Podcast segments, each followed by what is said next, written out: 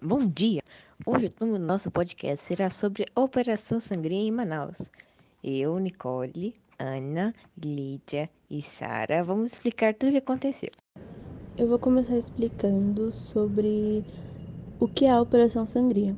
E esse nome é uma alusão às suspeitas de que uma revendedora de vinhos tenha sido utilizada para desviar recursos públicos que deveriam ser destinados ao sistema de saúde.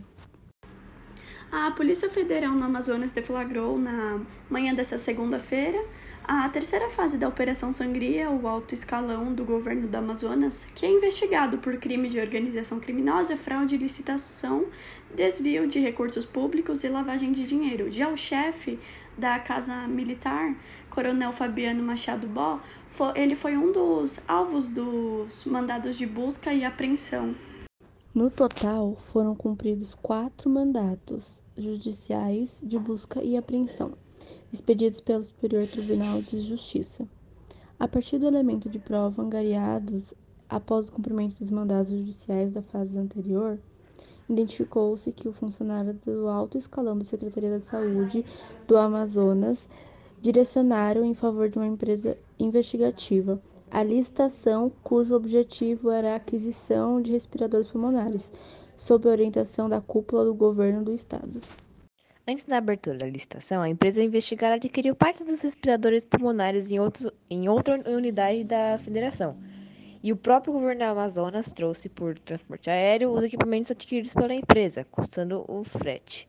Segundo a Polícia Federal, com a chegada dos respiradores pulmonares a Manaus, a empresa investigada, mediante acerto, é, repassou, o, repassou empresa comercializadora de vinhos. Em seguida, aconteceu a adjudicação da dispensa de licitação fraudulenta em favor da empresa distribuidora de, de bebidas. É, e ela entregou os produtos que a companhia suspeita tinha adquirido dos fornecedores. E o próprio governo do Amazonas transportou para Manaus e no dia anterior à contratação da empresa de vinhos. É, as, investigações apontam que há triangulações realizadas entre as empresas investigadas, como o fretamento aéreo dos respiradores pulmonares custeando pelo governo do Amazonas, e aumentaram a margem do lucro ilícita dos investigados. A Polícia Federal destaca que o edital de dispensa de licitação é explícito no determinar que tais custos deveriam ficar a cargo da empresa contratada e não do governo. Já os indiciados, eles poderão responder na medida de suas responsabilidades pelos crimes de fraude, a licitação, peculato, pertenciamento e organização criminosa, porque se os condenados poderão cumprir penas de até 30 anos de reclusão, na mira do Ministério Público Federal, da Polícia Federal e da Controladoria Geral da União e o governo da Amazonas, Wilson Lima, e o vice Carlos Alberto de Almeida são suspeitos de libertar entre fevereiro e agosto deste ano e também 82,8 milhões para um consórcio contratado por meio de parceria público-privada. Aporte financeiro deveria servir para equipar e gerar hospitais usados na linha de frente ao combate do coronavírus. Só que na prática não foi o que aconteceu, segundo notas de empenho pagas pelo governo. De acordo com os comprovantes analisados, apenas 1,8 milhões de reais do montante foi aportado e reinvestido em benefeitorias e insumos nos hospitais geridos pela Zona Norte, engenharia, manutenção e gestão de serviços.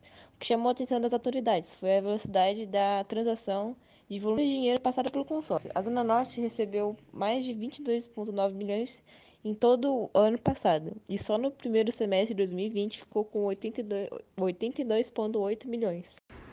As unidades sob a coordenação do consórcio são conhecidas como Complexo da Zona Norte, que compreende também que o Hospital Pronto Socorro, Delpina e a Unidade de Pronto Atendimento Campos Sales.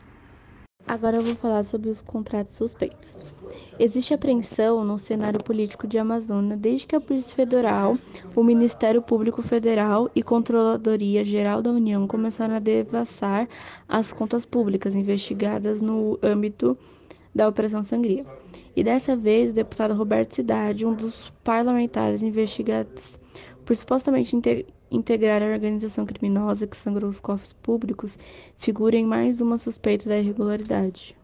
De acordo com informações que foram colhidas na Secretaria de Infraestrutura do governo amazonense, a empresa Ecoagrocomércio e Serviços Ambientais Líquida de propriedade de Roberto Cidade abocanhou cerca de 2,6 milhões relativos a um contrato que nunca foi executado porque ele nem chegou a existir. Segundo uma fonte da Senfra, ouvida pela reportagem, não consta nos sistemas de controle da pasta a existência de tal contrato. Não tem contato com essa empresa na Senfra, nem em 2017, 2018, 2019 ou 2020. É, como que fizeram esse pagamento? Tá parecendo como se fosse feito neste ano. Não existe base nem contrato para justificar esse, essa transferência de recursos, afirmou a fonte.